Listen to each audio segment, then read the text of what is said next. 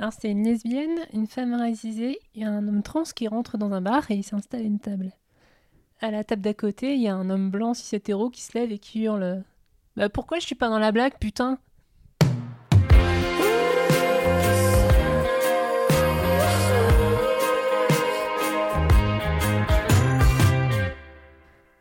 Vous l'aurez compris ou non, j'ai du nouveau matos. Alors j'espère que ça s'entendra, je, vais, je verrai bien au montage, ça sera un peu la surprise. Mais en tout cas, ça sera beaucoup plus simple. Euh, pour moi, déjà, ça sera plus confortable, c'est-à-dire que je peux parler euh, en étant affalée comme une grosse merde, un peu n'importe où, sans forcément mon PC. Et, euh, et, ça, ça change tout. Ce qui change tout aussi, c'est que bientôt, je vais pouvoir... Ce qui fait que techniquement, j'ai deux micros, je vais pouvoir enfin faire des épisodes de podcast à deux, déjà pour commencer. Ça, c'est quelque chose que j'attends euh, avec impatience. Euh, je vous avoue qu'il y a certains, certains moments ou certains épisodes où je, souhaiterais ne pas être seule. C'est-à-dire que j'ai des choses à dire, hein, mais je, ça mettrait une nouvelle dynamique au podcast. Ça permettrait d'avoir des, des expériences à raconter, d'avoir euh, de rebondir sur, sur, sur, sur, sur d'autres discours, sur, sur des anecdotes ça serait un peu plus dynamique et ça changerait un peu de rythme euh, au fur et à mesure des épisodes. Ce qui ne changerait pas, bien sûr, euh, le, format de base euh, de ce podcast, bien entendu, qui reste encore et toujours moi qui parle toute seule avec mon micro. Mais ça fait pas de mal de changer un peu de, rythme des fois et de, d'entendre autre chose. Sinon, bonjour, bonsoir. C'est Anaïs et bienvenue dans le forêt du moment. J'espère que tout le monde va bien. Moi, ça a été une période ce mois de janvier depuis que j'ai posté le dernier épisode, un petit peu, euh, un petit downito, un petit down. Euh, pas très foufou, je sais pas pourquoi, c'est un peu remonté comme ça euh, de n'importe où. Bon, bien sûr, le, le, mois de janvier est jamais une période très simple ni facile à gérer. Mais euh, je pense que là, entre la, petite dépression euh, saisonnière euh, bien grise qu'on se tape ici dans le nord de la France, la pluie, les températures cheloues, le gros, la grosse perte de froid qu'il y a eu, je pense que ça m'a un peu achevé. et sans vous mentir, j'ai un peu passé ça sous, sous les radars pendant la période de Noël, mais on a, avec ma conjointe, on a vécu un mois de décembre pas très cool voilà, on a, vécu un décès, on a perdu quelqu'un. Et, euh, ça, ça a été, je pense que je l'ai mis un peu, je l'ai un peu mis dans un coin de ma tête en me disant, avec les fêtes de fin d'année, je vais, ça va me faire du bien, je vais aller mieux. Sauf qu'en fait, je pense que le deuil, on a mis, euh, on l'a fait un peu différemment, chacune de notre côté. Et moi, ça m'a, ça m'a touché dans, différentes euh, proportions. Ce qui, je pense, m'est revenu un peu à la gueule au mois de janvier, quand bah forcément, quand toutes les fêtes sont passées, quand on a un peu la tête, euh, on a le temps de, de, de réfléchir et d'un peu trop cogiter, ce qui est souvent mon cas malheureusement. Et donc ce mois de janvier a été euh, voilà, un peu dur à gérer, euh, grosse période d'anxiété, ça m'était pas arrivé depuis très très longtemps, ça se compte en années. Alors oui, j'ai des périodes de moins bien, mais j'arrive à le gérer. Mais là, en fait, je sais pas un gros problème d'anxiété générale euh, qui m'est arrivé dans la tronche. Ce qui fait que ça a été difficile à, ce qui a été difficile à gérer. J'ai eu un peu peur même parce que bah, moi ça se manifeste par des trucs pas, pas forcément hyper fun. Mais bon bref, euh, je vais éviter de plomber ce début d'épisode. Mais je trouve ça important d'en parler. Euh, parce que bah, tout ne va pas tout le temps super bien, il faut l'avouer et pas forcément pour les raisons auxquelles on pense. Enfin là, aucun rapport avec euh, les thématiques hein, de ce podcast, euh, aucun rapport avec la transition, aucun rapport avec euh, avec le fait d'être lesbienne, mais c'est voilà, ça a été compliqué à gérer. Maintenant, ça va un peu mieux. Je suis sur la pente, sur une meilleure pente, on va dire. Mais il faut il faut passer par là et se dire que ça va passer et être patiente surtout. Sinon, donc ce nouveau matos, eh ben c'est super. Je me retrouve avec un vrai micro dans la main, ce qui est trop bizarre. J'ai l'impression d'être une pro, c'est fou. Et euh, je me retrouve avec un zoom, du coup. Voilà, comme ça, je parle un peu technique avec vous. Je me retrouve avec un zoom, euh, ce qui est un appareil euh, pour enregistrer. Hein, c'est, enfin, je dis ça en grossièrement. Sur lequel j'ai plusieurs prises XLR, ce qui fait que à terme, quand j'achèterai d'autres micros XLR, ça sera plus simple pour brancher tout le monde et ça sera beaucoup plus mobile, ça sera beaucoup plus pratique pour moi. Je peux me déplacer, je peux, j'aurai tout, alors j'aurai tout sur moi, plutôt que ce train aller le PC tout le temps, de de devoir poser l'autre micro qui est quand même assez sensible euh, si j'ai pas une surface relativement euh, plane et, stable. Donc là, ça sera beaucoup plus simple à gérer. Je, pourrais toujours l'utiliser. Hein. Ça sera un micro de secours. Ça sera un micro. Euh, en attendant d'acheter un deuxième micro XLR, je pourrais, je l'utiliser pour moi et donner l'autre à une deuxième personne. Mais euh, en soi, voilà, ça, va changer mes techniques d'enregistrement. Ça sera peut-être un, peu plus, simple pour moi et moins fastidieux à sortir euh, dès que j'aurai des, choses à dire. Donc on verra. Là, j'ai un peu le retour euh, son dans mes écouteurs. On verra ce que ça donne sur le PC. Je, verrai tout à l'heure ou plus tard au montage. Mais n'hésitez pas à me dire si vous entendez une petite différence. C'est toujours, toujours intéressant d'avoir vos retours. Sinon, j'avais quand même noté une petite thématique pour cet épisode. Euh, je verrai un peu où ça me mène. Hein. J'ai fait des notes comme d'habitude, mais on euh, on sait jamais. Souvent, je les laisse de côté et je me laisse un peu, euh, je me laisse un peu aller dans, avec ce que j'ai en tête. C'est, j'avais commencé, on est un peu dans la thématique de tout à l'heure. Bon, je vais essayer d'être un peu moins plombante dans l'ambiance, mais les émotions, c'est quelque chose que j'ai, pas trop évoqué jusque là les émotions, l'émotivité, les sentiments. Euh, je parle plus énormément depuis trois ans. Alors je parle pas plus parce que je suis sous ostro. J'ai beaucoup plus froid parce que je suis sous ostro, ça c'est un fait, c'est une preuve. Mais euh, si je parle plus, c'est pas parce que je suis sous ostro.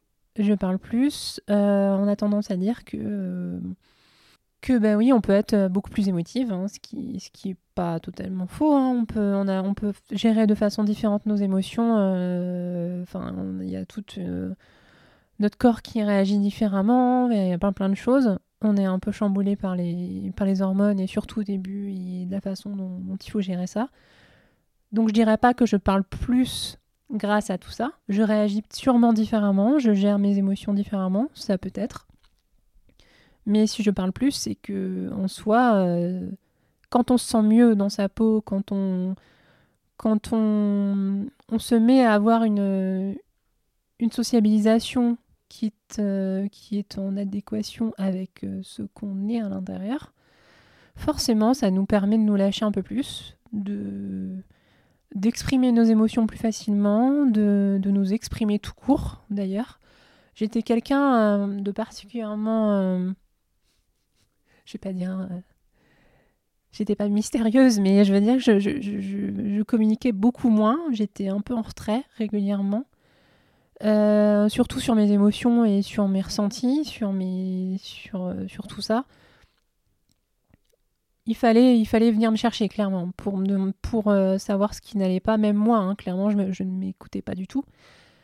J'avais du mal même, même moi-même, hein, toute seule, à faire le point avec ce que je ressentais et ce qui n'allait pas. Je mettais ça de côté ou je noyais ces émotions dans autre chose. Euh, référence à l'épisode d'avant. Cette sociabilisation, à partir du moment où on se sent plus à l'aise et on se sent vraiment euh, comprise ou, ou cette sociabilisation, en fin de compte, est acceptée par tout le monde autour de nous et même par des inconnus, forcément, bah, tout va avec. Enfin, Ce qui m'énerve, c'est que. Pardon, il faut que j'apprenne à ne pas mettre le micro un peu, n'importe où. Euh, ce qui m'énerve, c'est que on a tendance à nous faire chier, euh, surtout en tant que meuf trans, avec cette dette. Euh, avec cette dette qu'on a, parce que soi-disant, avant notre transition, on a été élevés comme des garçons, comme des mecs, enfin, appelez ça comme vous voulez. Moi, ça m'énerve parce que ça ne veut absolument rien dire. Alors euh, oui, il y a des choses que la société a dû nous imposer et que certains, certains moments, on va dire, il a fallu qu'on s'y adapte et que on se plie à certaines choses, mais ça ne veut pas dire que nous, on était totalement en phase avec cette sociabilisation. Et une sociabilisation, euh, ça veut tout rien dire en fait. Euh, on a beau être élevé enfin d'une certaine façon, on n'a pas à payer cette dette en fait. Déjà, on est pour rien, déjà de une. Et ensuite, notre caractère joue. Enfin, je veux dire, on n'est on pas que le fruit d'une sociabilisation. Oui, il y a énormément de choses qui jouent. Et, mais c'est pas c'est pas totalement immuable en fait. Là, je suis en trois ans de temps, je suis pas, je suis pas devenue une meuf euh, aux yeux de la société comme ça, euh, en claquant des doigts en fait. C'est pas possible de penser ça. Je, ce cheminement il se fait dans le sens où, euh, alors je vais essayer d'expliquer plus ou moins cette notion de dette transféminine. Alors c'est un article qui avait été partagé par Daisy le Tourneur sur un réseau, je sais plus si c'est sur, je crois que c'est sur Instagram. Alors j'essaierai de vous mettre le lien euh, dans les notes du podcast, je vais essayer. Euh, en tout cas, je vais, je vais les citer. C'est un blog iFem and Radfem. Euh, et l'article en question, ça s'appelle La dette transféminine, tout simplement. Et donc l'autrice, je pense, je pense que c'est une autrice, en tout cas l'autrice de cet article, évoque donc cette dette transféminine qui, euh, qui explique que les femmes trans doivent payer le fait d'avoir été des hommes dans leur vie, dans une, dans, d'avoir été, euh, enfin, un nombre d'années euh, vus comme des hommes dans la société.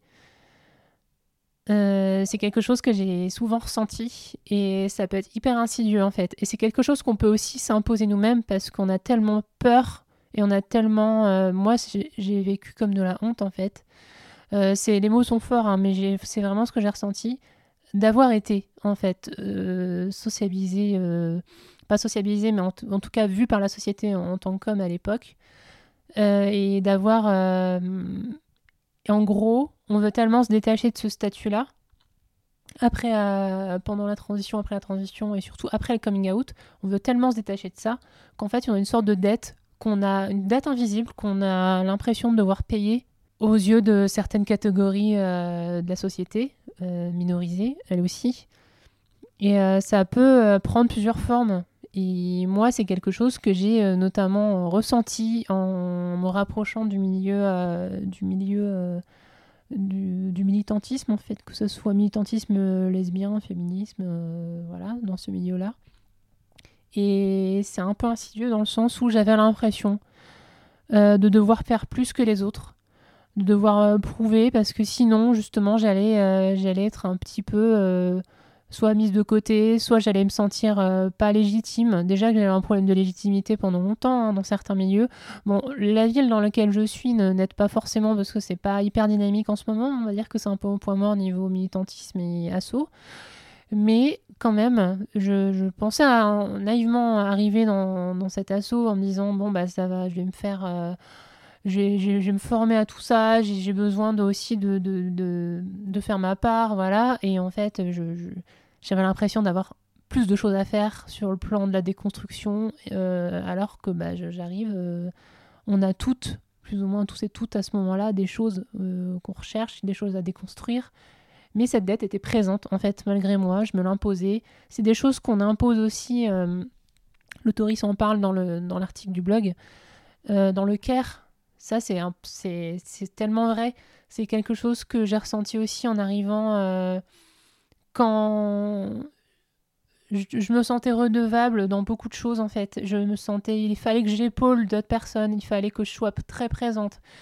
Euh, il fallait que je, j'en fasse tellement en fait pour euh, effacer cette identité-là, effacer mon passé, effacer cette le fait d'avoir été d'avoir été vu comme un mec, d'avoir été un mec une bonne partie de ma vie en fait. Et c'est quelque chose de difficile à expliquer. Et cette euh, hyper euh, visibilisation euh, dans la société des femmes trans, malheureusement, ben, on n'y peut pas grand chose. Et c'est quelque chose qu'on nous impose, qui est imposé par les médias et par énormément de, de discours, qu'ils soient bons ou mauvais d'ailleurs. Et cette chose, en fait, on l'a, on l'a subi comme tout le monde. On n'a pas demandé d'être plus visible que les mecs trans ou que les personnes non binaires. Euh, et ça, malheureusement, bah oui, on doit le payer aussi parce que oui, on est trop visible.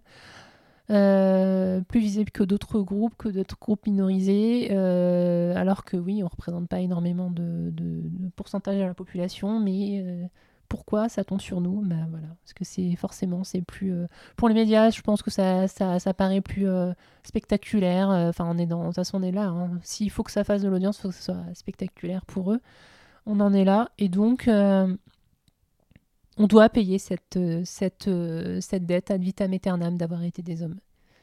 Et. Hum, cette pseudo-socialisation masculine. Alors après, je vais parler, je pense, de, socialisation forcée, et c'est ce que je veux dire par là, cette, euh, pseudo-socialisation, euh, elle est... Euh, enfin, elle est, elle, est, purement théorique, et dans les faits, non, en fait.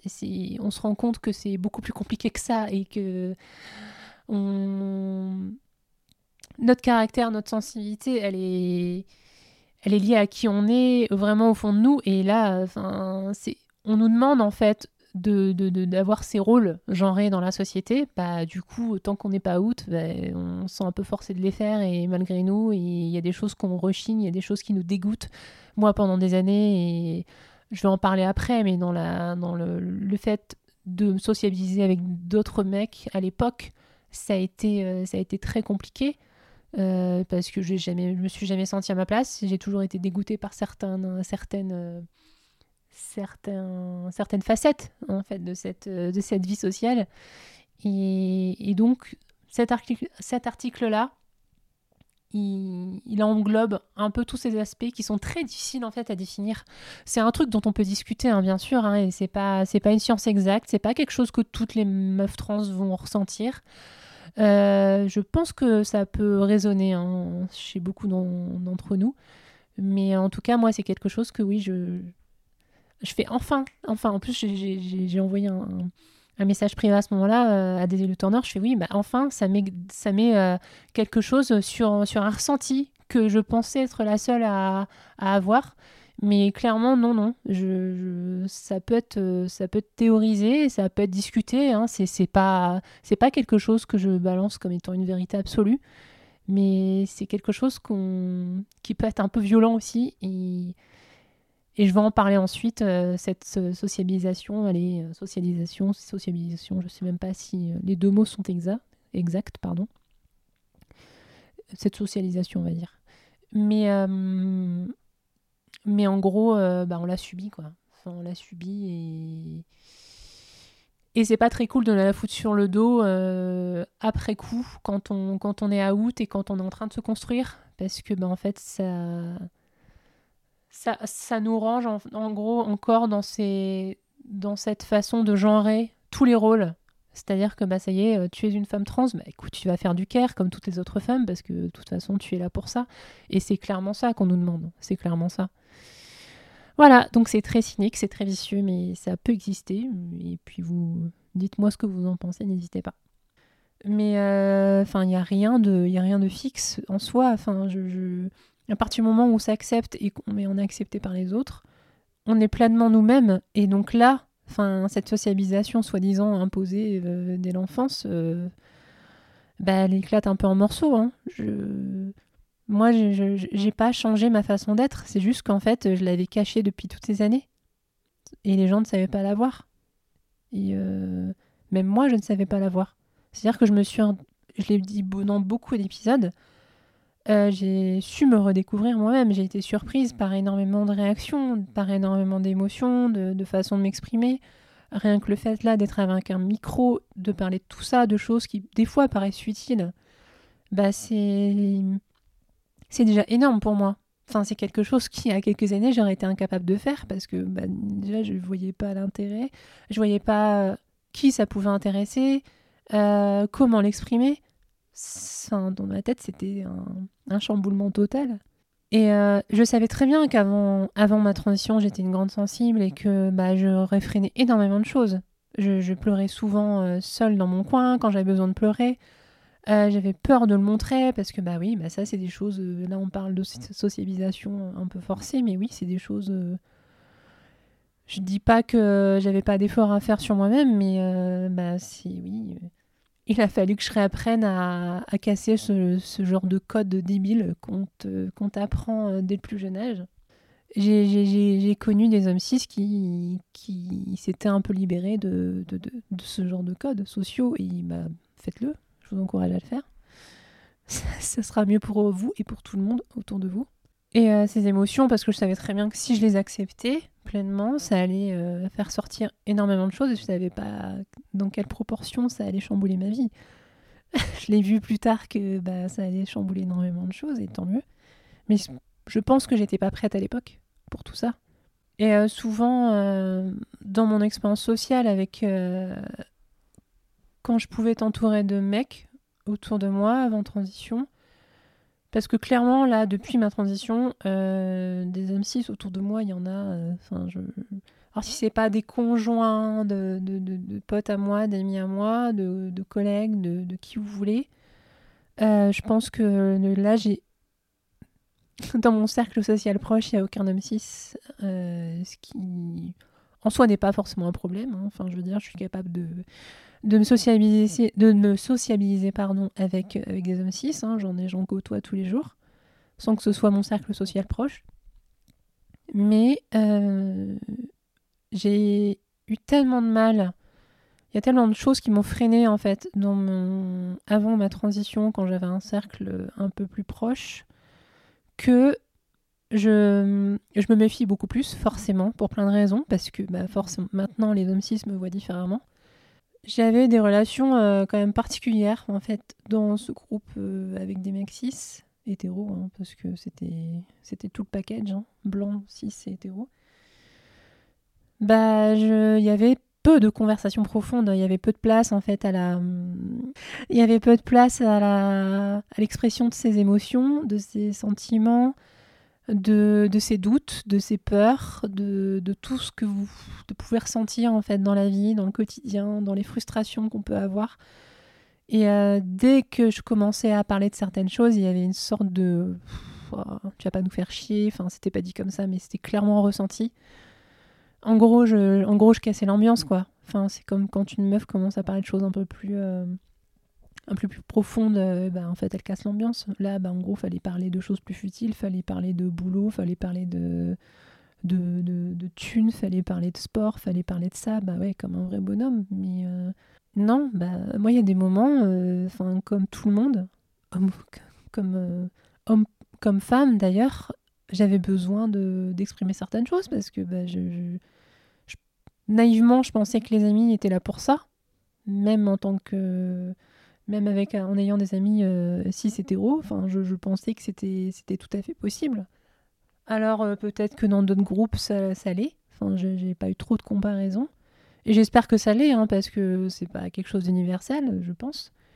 Mais ça a été quand même relativement compliqué de de se sentir en confiance, de d'établir un climat quand même de confiance pour que tout le monde puisse euh, bah, puisse s'exprimer librement parce que c'était pas que pour moi en soi, c'était vraiment pour tout le monde. Et je pense que des personnes auraient gagné à pouvoir parler librement, bah, que ça soit de leur couple, que ça soit de leurs doutes, que ça soit de leur ras-le-bol, euh, et, c'est ce que je regrette et c'est ce qui me ce que je trouve dommage dans dans cette dynamique de masculinité un peu trop exacerbée, c'est que bah, on laisse peu de place en fait à tout, ça et c'est bien dommage parce que ça réglerait beaucoup de choses, beaucoup de frustrations, ça permettrait de même si c'est quelque chose que vous laissez en fait entre, entre vos potes et, et dans ce cercle d'amis, euh, c'est quelque chose déjà que votre, euh, votre couple n'a pas à pâtir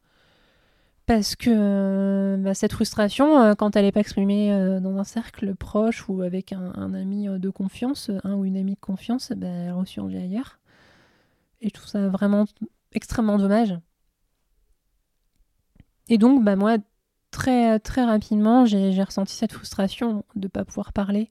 Et ce qui est, ce qui est quand même énorme, c'est que je l'avais déjà dit dans un de mes premiers épisodes, mais euh, à mon coming out, on m'a aussi reproché le fait de ne pas avoir parlé de tout ça. Mais je leur ai dit, mais vous vous rendez compte? Enfin, selon vous, à quel moment j'aurais pu parler de tout ça? Est-ce qu'il y avait un espace relativement safe pour moi euh, où on m'aurait écouté sans me juger, on m'aurait écouté en me laissant finir mon propos, euh, on m'aurait écouté tout simplement et on m'aurait rassuré derrière. Mais à aucun moment il y avait cet espace-là. Enfin, c'était impossible de penser à ça. C'était impossible. Et le pire, c'est que cette remarque venait euh, de mecs et de meufs, hein, dans les deux sens. Hein. Mais les deux étaient incapables de m'écouter. Dès que j'avais des doutes, dès que j'avais des choses, même des colères à exprimer, bah, c'était, j'étais la personne ennuyeuse et qui emmerdait le monde et qui cassait l'ambiance. Parce que c'est bien connu, un groupe d'amis, euh, c'est là que quand ça va bien, bien entendu. Quand ça va mal, euh, ça garde ses problèmes et puis ça les laisse dans un coin, bah, c'est super. Hein. Cette façon de gérer les amitiés est quand même euh, vraiment catastrophique. Je sais pas où ils en sont maintenant, mais je pense que ça, doit pas être très glorieux. Finalement, en y repensant, cet épisode n'aura pas été beaucoup plus joyeux, enfin la fin d'épisode n'aura pas été beaucoup plus joyeux que le début, mais c'est pas grave, il en faut, il en faut, et je pense que certaines personnes peuvent se reconnaître là-dedans. Il y a des gros moments de pas cool euh, souvent en début d'année, et c'est dommage parce que on n'a pas envie que ça que ça définisse l'année qui arrive et qui vient de commencer. C'est dommage de commencer sur un truc aussi, euh, aussi badant. Mais euh, que voulez-vous, on choisit rien. Donc euh, on fait ce qu'on peut, on s'adapte. Et... là, comme je disais tout à l'heure, ça va mieux. Ça va mieux. Et au point que à l'épisode prochain, je vous aurai une petite surprise et je ne serai sûrement pas toute seule. On pourra, je pense, parler librement à deux euh, de choses un peu plus, un légères et, revenir sur des thématiques euh, un peu plus queer en soi. Mais la santé mentale, c'est important d'en parler. On parle, j'ai parlé de santé physique euh, beaucoup de fois, de santé, de, suivi médical, de plein plein de choses. Et je pense que la santé mentale fait partie du processus, que ce soit avant la transition, pendant, après, tout ce que vous voulez. Donc à chaque instant. Et il faut s'écouter, ne pas laisser ça de côté, exprimer vos émotions, vos ressentis, vos doutes, vos peurs, tout ce que vous voulez, que ce soit à vos proches, que ce soit à des professionnels. Et euh, voilà, c'est tout ce que j'avais à dire. Je pense que c'était le, petit moment prévention, euh, prévention santé mentale, qui, fait toujours du bien. Hein, je pense, euh, ça fait toujours du bien de le rappeler. En tout cas, portez-vous bien. J'espère que malgré l'ambiance, ça vous aura plu. Je vous dis à très bientôt. Bonne soirée, bonne journée, peu importe. C'était Anaïs dans le forêt du moment et à très bientôt. Salut tout le monde